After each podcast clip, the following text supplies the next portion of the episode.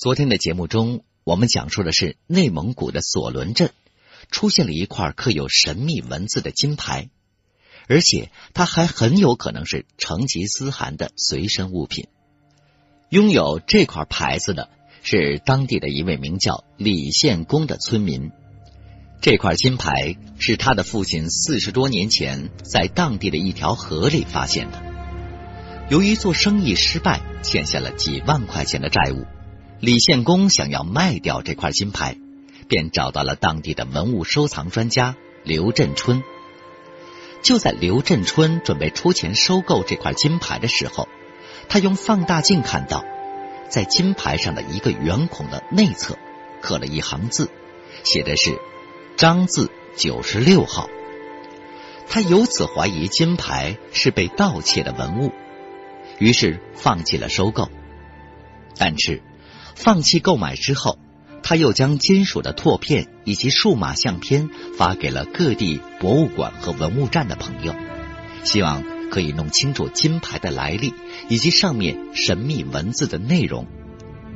几经辗转，终于在二零零一年的春天，他在原乌兰浩特文联副主席江川那里得到了证实：金牌上面是一种叫做八思巴文的文字。那么，八思巴文是一种什么样的文字呢？这金牌上的文字到底写的是什么内容？在江川的家中，他首先向李献公和刘振春解释了八思巴文的由来。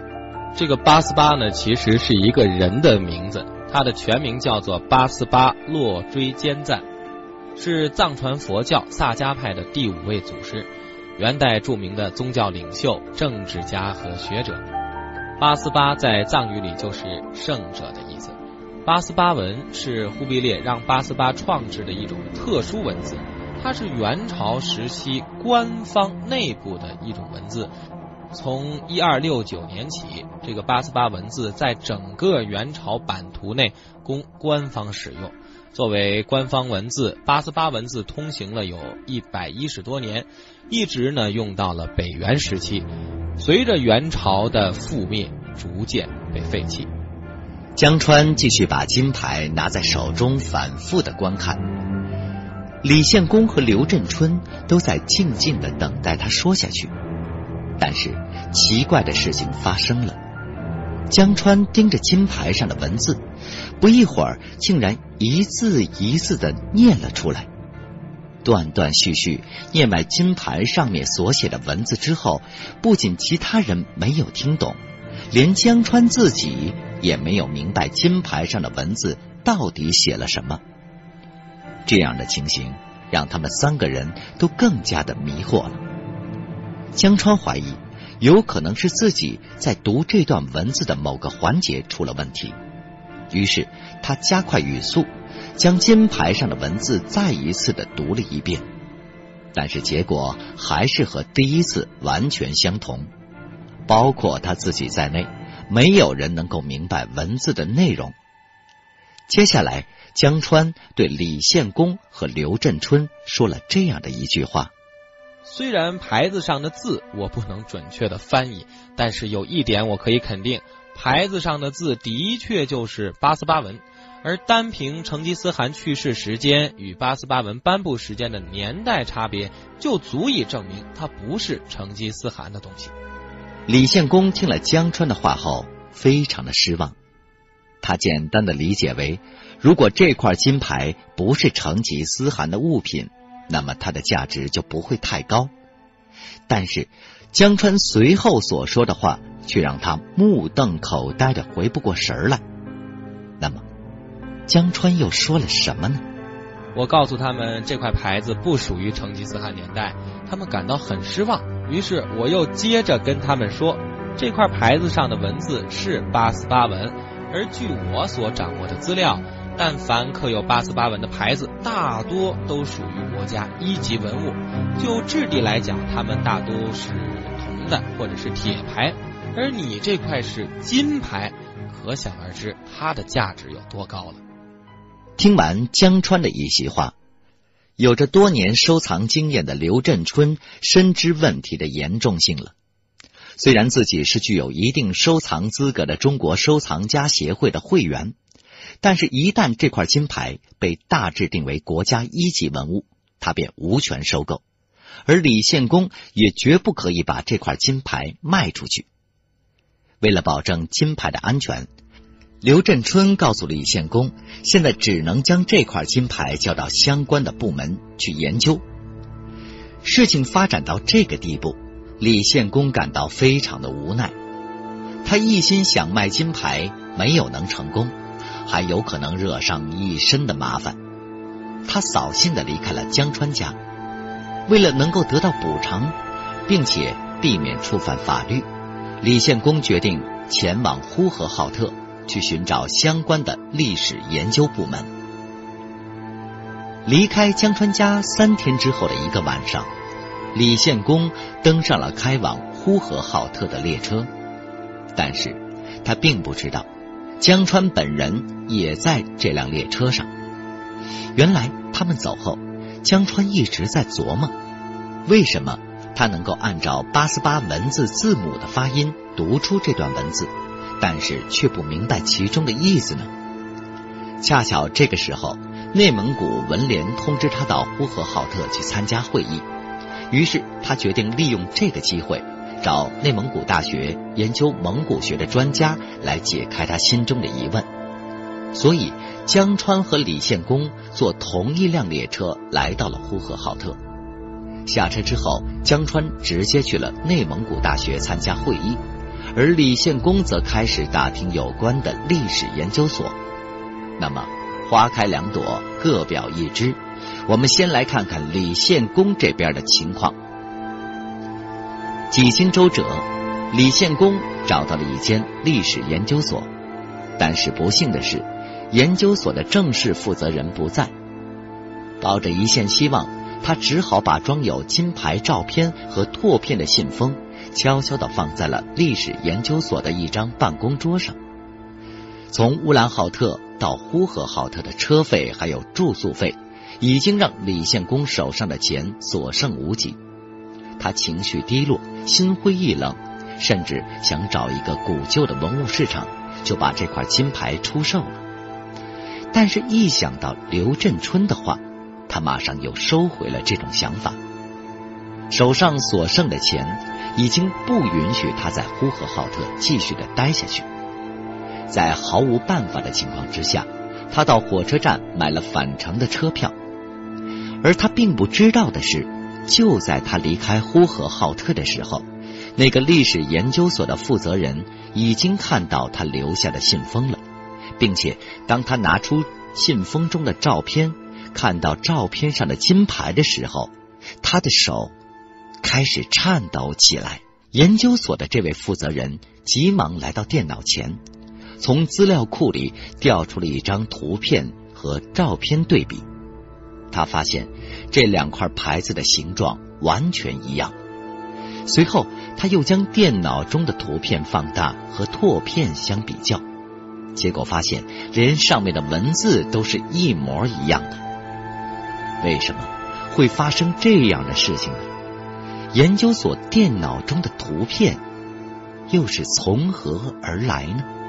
我电脑里的这张图片是被我们研究所视为镇所之宝的文物，它是一块元代的银质圣旨牌。事实上，这种刻有八思巴文的牌符之前已经发现过三块，其中有一块铁制的镀金牌。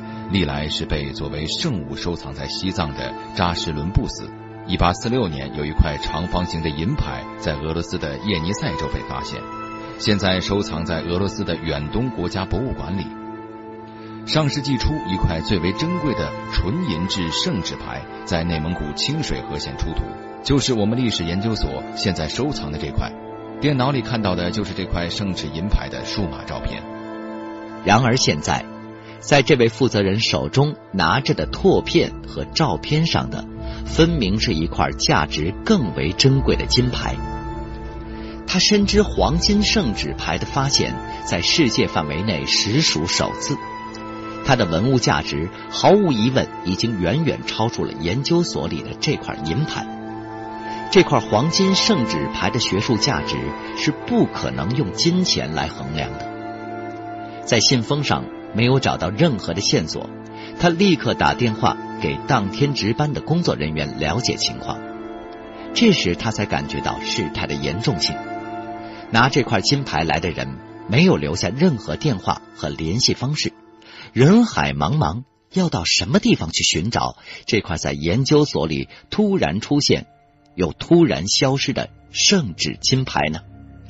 紧接着，这间历史研究所迅速召开了一次临时的紧急会议。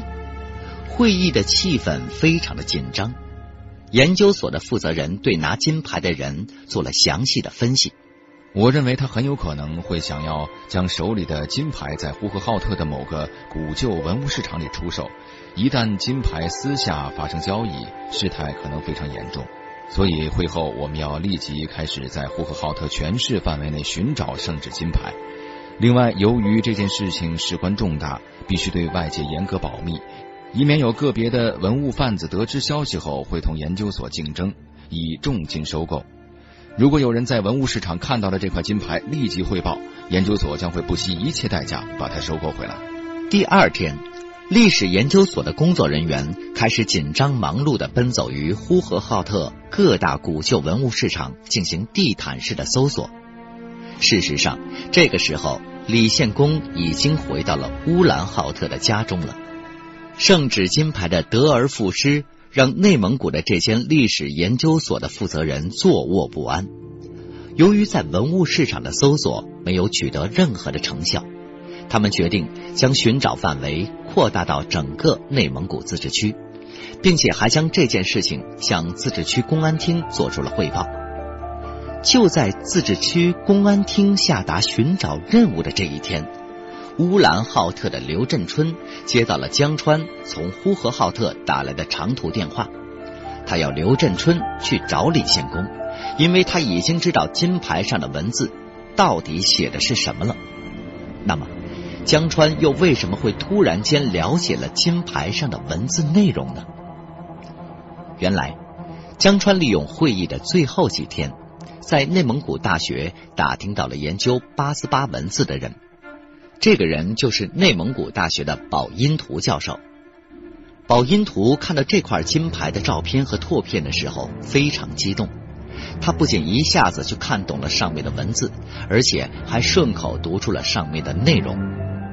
原来，八思巴文是一种类似音标符号的文字。单个的八思巴文只能标注音节，不能拼读出完整的发音。可是，只要将不同的八思巴文按照各种语言的发音规律组合在一起，那么它就能标注不同民族、不同国家的各种语言。因此，也就有了八思巴汉文、八思巴蒙古文、八思巴伊斯兰文等等区别。除此之外，宝音图还告诉了江川一个关于八思巴文的更为神奇的事情。元朝是一个多民族融合的时代，在它的版图内有非常多的民族和他们特有的语言。在元朝，八思巴文是一种只有少数朝廷官员才能学习的文字，因此能认识并且能够流利的朗读它的人极其有限。元朝最高行政机构正是看到八思巴文这种独有的特性。把它巧妙的应用在了军事保密方面。在当时，如果朝廷要向一支蒙古部队传递军事命令，那么他就会让一个不懂蒙古文但能流利朗读八思巴文的汉族官员，将写有八思巴蒙古文的调兵圣旨和金牌令带到那个军队的驻地。这样，汉族官员会在驻军最高统帅面前大声的朗读写有八思巴蒙古文的调兵圣旨，而蒙古族的驻军统帅也很快就会明白圣旨的内容。但是，即便这位汉族官员读完全部内容，他也不会明白圣旨上面的半点意思。这样一来，朝廷下达的军事命令在传达过程中就具有了相当高的保密性。这是一个令天下的军事学家都惊叹不已的事情。听完宝音图的解释，江川终于明白，为什么当天他在家念这段文字的时候，别人和自己都无法理解的原因了。当天在场的人。包括他自己都是汉族的，而这块金牌上刻的是八思巴蒙古文，理所当然，他们都不可能听得懂。这种用密语传递军事信息的方法，在现代军事里被称为秘密情报战。显然，早在中国的元朝时期，人们就已经懂得运用情报的军事理论了。而用来传递情报的工具，就正是这种神奇的八思巴文。宝音图激动的将金牌上的文字翻译给了江川。原来金牌上写的是。在至高无上的神的名义下，皇帝的命令是不可违抗的。谁若不从，问罪处死。金牌上面的文字显示，这是一块传达元朝皇帝最高意志的圣旨牌。宝音图感觉到，这块金牌将会在历史考古界引起一次巨大的轰动。于是他决定立刻将这件事儿向内蒙古大学分管历史研究的副校长宝祥汇报。宝祥副校长虽然分管的是历史研究，但是要想以学校的名义收购这块金牌，就必须要得到内蒙古大学博物馆的同意。经过一番申请审核的程序。内蒙古大学博物馆终于把收购金牌的一切相关事宜完成了，而这个时候，刘振春在乌兰浩特那边马上联系李献公，随后在村民的帮助之下，刘振春找到了李献公的家，但是意想不到的意外又发生了。我赶到李献公家的时候，他一看到我，一拍大腿，脸吓得煞白。他说他把那块金牌给弄丢了。我一听这话，当时真是天旋地转，又气又恨。我就赶紧问他怎么丢的，丢在什么地方。他说他前几天到白城去喝酒，喝多了，着急赶车，就把金牌给落在火车站旁边的小酒店里了。于是我就立马把李献公拉上车，急急忙忙的往白城赶。一路上，所有人都表情严肃，一句话都不说。刘振春和李献公赶到白城的时候。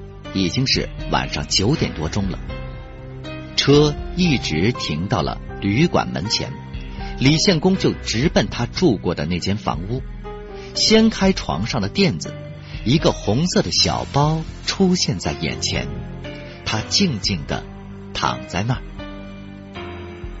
四年之后，内蒙古那家历史研究所的负责人到内蒙古大学博物馆去参观。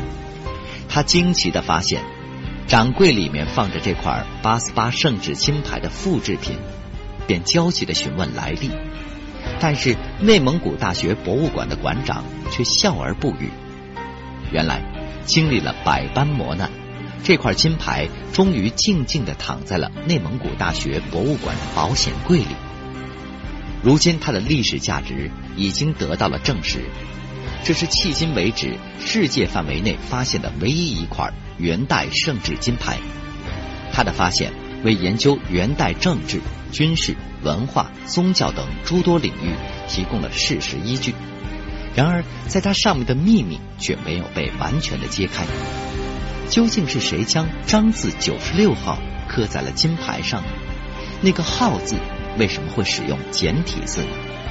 而更为奇怪的是。在那所和圣旨金牌失之交臂的历史研究所里收藏的那块银质的圣旨牌，它的同样位置也发现了刻字。与金牌不同的是，它上面刻的是丁字八十号。为什么发现地相隔数千公里的这两块圣旨牌会出现同样的标记呢？这些秘密仍然有待历史学家做进一步的研究。最终将这块圣旨金牌妥善安置的内蒙古大学副校长宝祥以及教授宝图英，他们都是铁木真的直系后裔。因此，知道这块金牌传奇历史的人常常会说，这是一块有灵气的金牌。八百年之后，他终于找到了自己的家。感谢大家收听今天的《天地一家》，本节目由思家工作室出品，我是罗宾。我们明天的节目再见吧。